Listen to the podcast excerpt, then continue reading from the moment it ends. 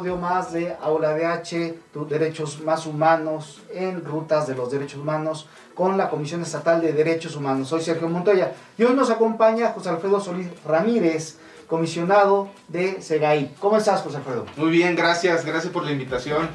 Saludo con gusto, maestro Montoya, este, a mi querida amiga Marce. En Eh, controles. En controles, este, también para, si, si me hiciera a favor por su conducto, saludar a la presidenta, a la maestra Giovanna Itzel, eh, gran aliada, gran amiga en este tema de la transparencia. Pues, pues muchas gracias, Alfredo. Pues bueno, vámonos de lleno al tema que nos, que nos interesa el día de hoy. Transparencia. Primero, ¿qué es esto de la transparencia, eh, Alfredo? ¿Qué significa para México? ¿Qué significa esta, esta institución, este concepto de transparencia? Bueno, mira, la transparencia, a grosso modo, en palabras muy, muy, muy sencillas, es que la ciudadanía conozca el quehacer cotidiano de las instituciones. Eh, eh, la ciudadanía es piedra angular en materia de transparencia porque a través de ellos es como se ejerce este derecho humano que es el acceso a la información. Eh, las instituciones, como lo he dicho, es, es- tienen facultades y atribuciones que éstas se soportan a través de, de un, de un documento. Entonces, ese documento es lo que podría hacerse transparente en el que el servidor público este, plasma sus facultades y atribuciones. En grosso modo sería eso la transparencia. Rescato lo que mencionaste, eh, dijiste, derecho a la información. ¿Qué significa que un, ciudadano, que una persona tenga este derecho? ¿Para qué le sirve una persona este derecho a la información?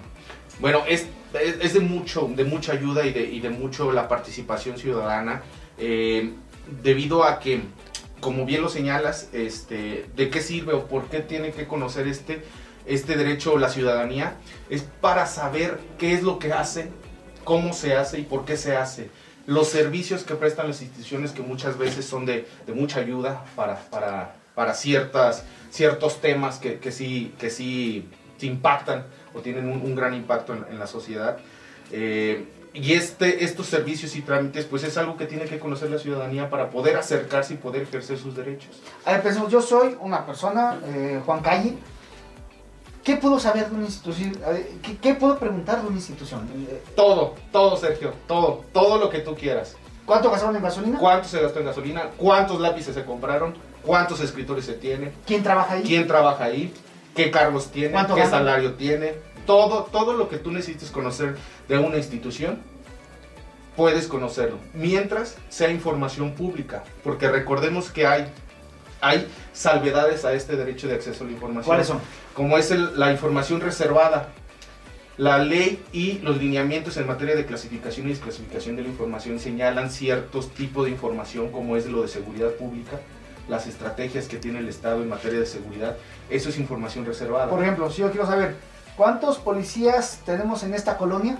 La fuerza policial se puede conocer, es una información número sí. pública. El número sí, porque es un número estadístico. Esto no conlleva a dar información que pueda entorpecer o poner este, en peligro a los elementos. ¿Y el plan operativo? También, También. también. Perfecto. Eh, ¿Cómo puedo yo saber que no van a esconder la, la información? Entonces yo pregunto, oye, eh, ¿cuánto gastaron esa institución en gasolina, en gasolina? Y que la información que venden sea la, la real y no, y no la fabriquen expresamente para responder. Es, es claro, la, la ley marca eh, ciertos principios el derecho de acceso a la información como la licitud de, de la información. Eh, eh, sería, digamos que muy grave poder o suponer que fabrican documentos las instituciones en su devenir cotidiano para poder dar acceso a la información. Toda vez que, digamos que en su momento esta información tú puedes presentar los medios jurídicos o las, las instancias jurídicas correspondientes para validar ese documento. La Comisión de, de, de, de Garantías de Acceso a la Información, la CEGAI, es una institución de buena fe. Nosotros contamos que los servidores públicos hacen bien su trabajo y transparentan lo que es en realidad.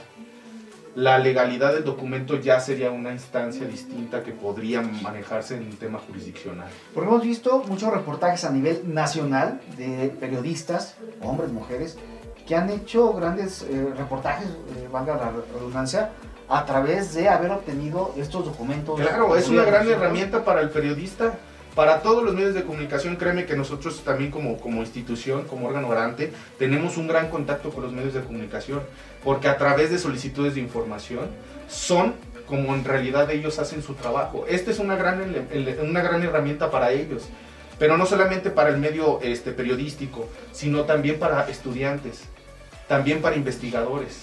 Todo este gremio, el, derecho de acceso a la información te permite y te abre muchos caminos que, que, que te permiten hacer trabajos de esta magnitud como a nivel nacional.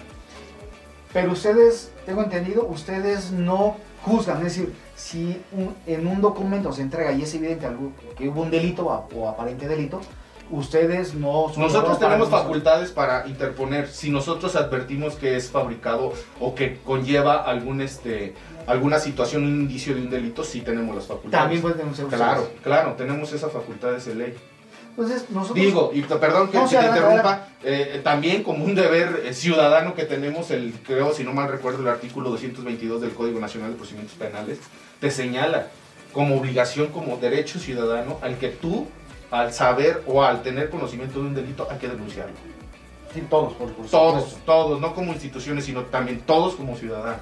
Es una responsabilidad, yo creo que, que hay que, que, que ejercerla. ¿Cuáles son los principales problemas que se han observado a nivel nacional en esta transparencia por parte, eh, por un lado, por parte del Estado, en brindarla, y por parte de las personas en conocer este derecho y sus mecanismos? Fíjate, es buena tu pregunta. ¿Cuáles son los grandes desafíos que atraviesa la transparencia?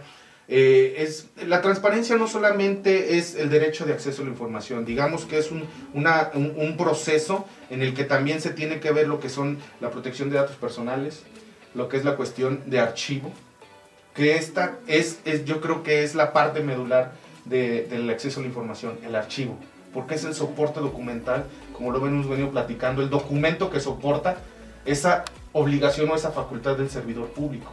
Si ese, si ese archivo no existe, esa es una gran problemática que hemos enfrentado, la inexistencia de la información, que si bien es cierto, es una obligación poder tener un documento, muchos de ellos en las entregas de recepción lo hemos visto ahorita y, yo creo que, que, es un hecho notorio porque lo han señalado también muchos ayuntamientos y muchos servidores públicos, de que no existe la documentación en muchas veces.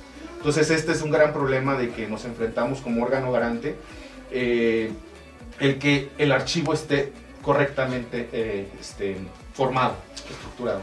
Eh, aquí hago un paréntesis y es por las anécdotas.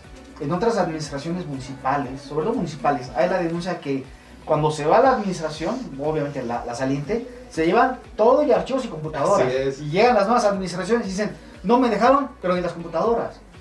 ¿Qué pasa ahí, Alfredo? No, ahí, bueno, ahí eh, recordemos, y esto es, este, digamos que en materia de derecho administrativo, el servidor público tiene que conocer qué es lo que tiene que hacer, ¿no? Primer punto, ¿no?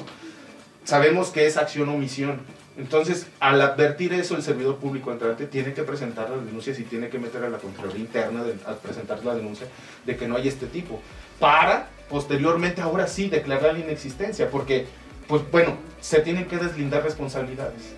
Entonces, ahí en esa parte nosotros sí en los informes muchas veces de recursos de revisión cuando se alega este tipo de, situación nosotros lo que pedimos al sujeto obligado es mándame la documentación que interpusiste en la control interna y si es necesario si hubo una denuncia penal entonces a partir de ahí nosotros tenemos elementos porque también nadie está obligado a lo imposible.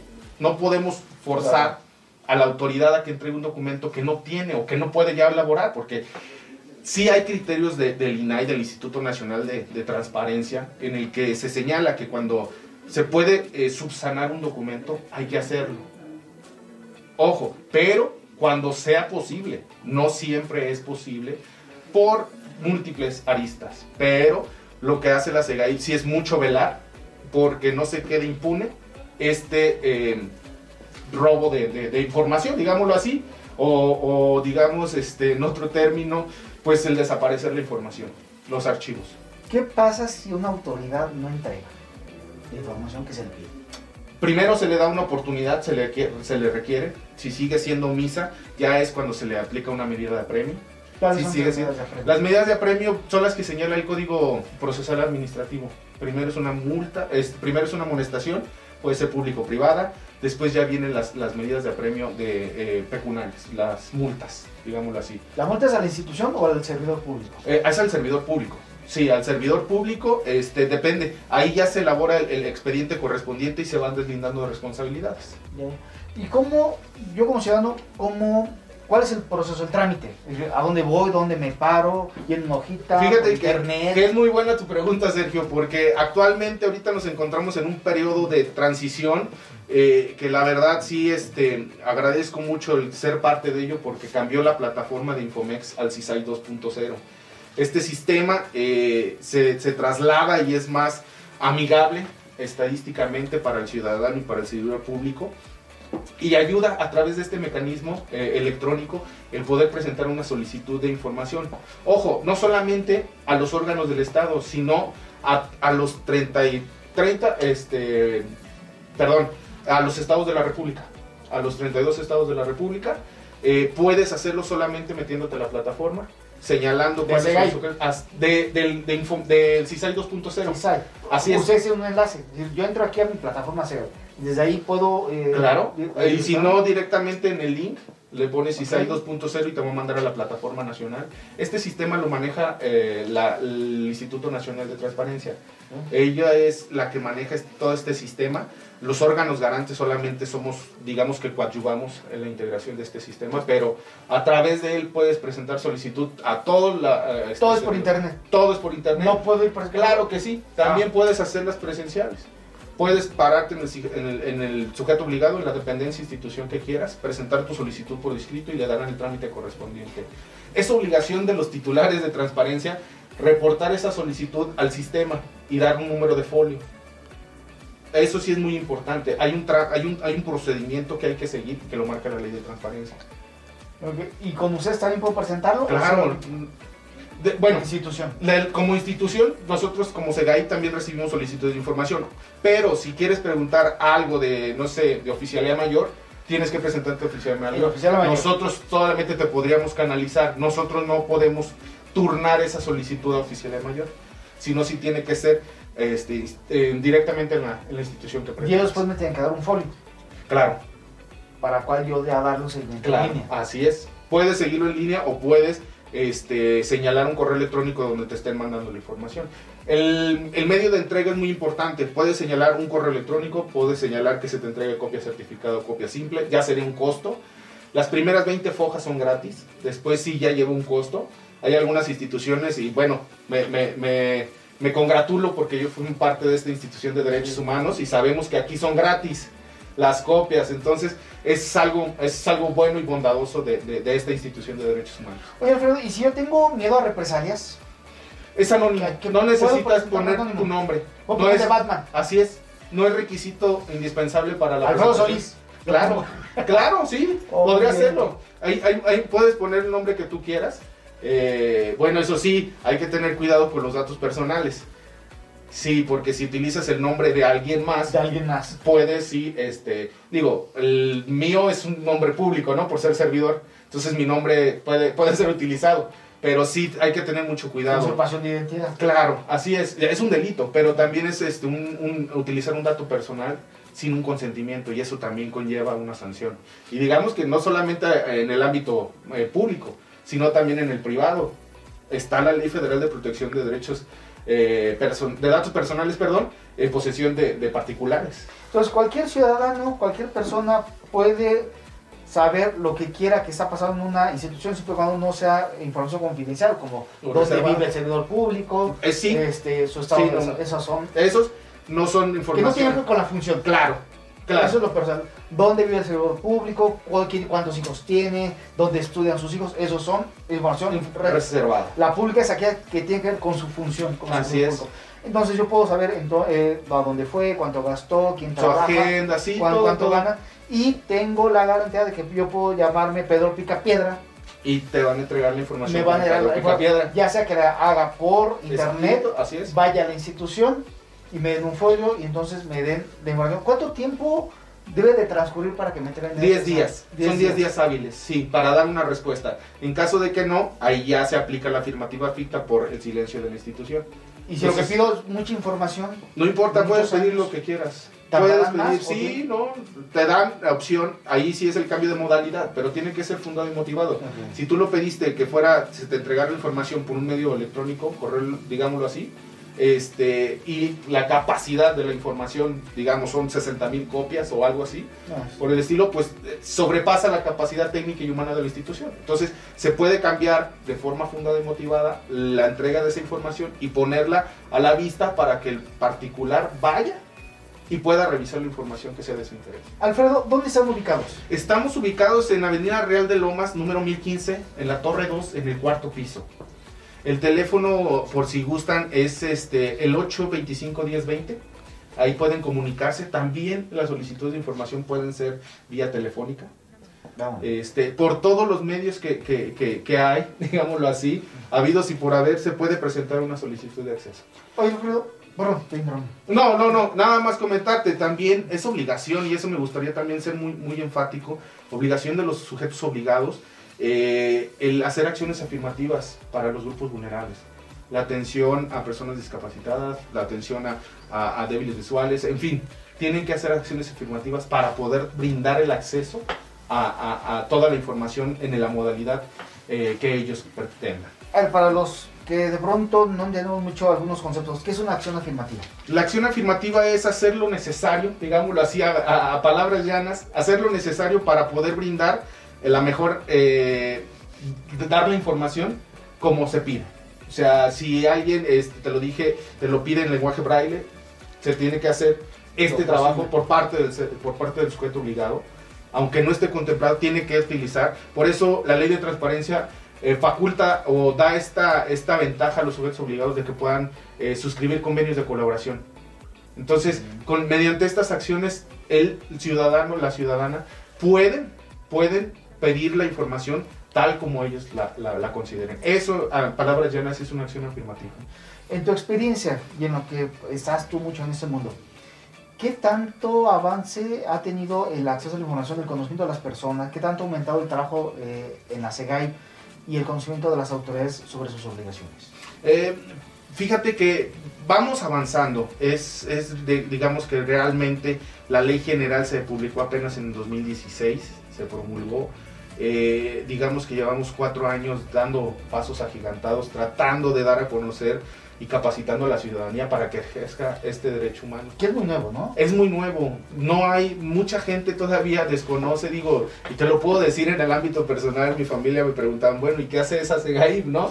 Entonces, es algo que, que tenemos, eh, es una brecha que tenemos que acortar, y tenemos que decirle a la ciudadanía que hay una institución que, se, que, que vela el derecho humano de que conozcan, el derecho a saber.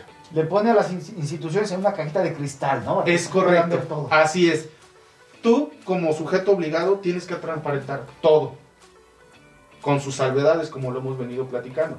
Pero sí es obligación de la institución publicar todo. Por eso tenemos una plataforma estatal de transparencia, donde hay obligaciones comunes y, y específicas. En estas obligaciones comunes tenemos la que todo tiene, ¿no? Todo, toda institución, digamos que el directorio, eh, la- los lugares de oficina, eh, tenemos, eh, eh, ahí viene el- también el padrón de proveedores, viene toda esta situación que son, digamos que, eh, obligaciones que todas las instituciones tienen y que tienen que transparentar. Alfredo, ¿es algo que desees agregar? No, agradecer, agradecer la oportunidad este, y esta bonita experiencia. Eh, créeme que soy nuevo en estos andares, pero de esto de la comunicación en materia de transparencia, pues bueno, ya tengo mis añitos. De hecho, aquí, pues ya fuimos compañeros, Sergio. Aquí. Este, aquí como titular de la unidad de transparencia y digo, La tanda te la pago después. quedamos pendientes en eso. Eso también hay que transparentar. eso también tenemos que transparentar. Así es. Entonces, este, pues nada más, invitar a la ciudadanía eh, que, que- que ejerza mucho su derecho de acceso a la información, que tenga mucho cuidado con la protección de sus datos personales. Es un tema delicado, de hecho a nivel nacional, eh, hace poco en un noticiero salió un video donde hay robo de identidad. Ahorita con este tema de la pandemia que se pide mucho, este, pues productos a través de internet, eh, se roban los datos porque no tenemos el cuidado de destrozar o de hacer añicos nuestros datos personales que vienen en las cajas. Entonces esta información la utiliza el crimen organizado, digámoslo así, o los delincuentes para poder usarla y robar identidades.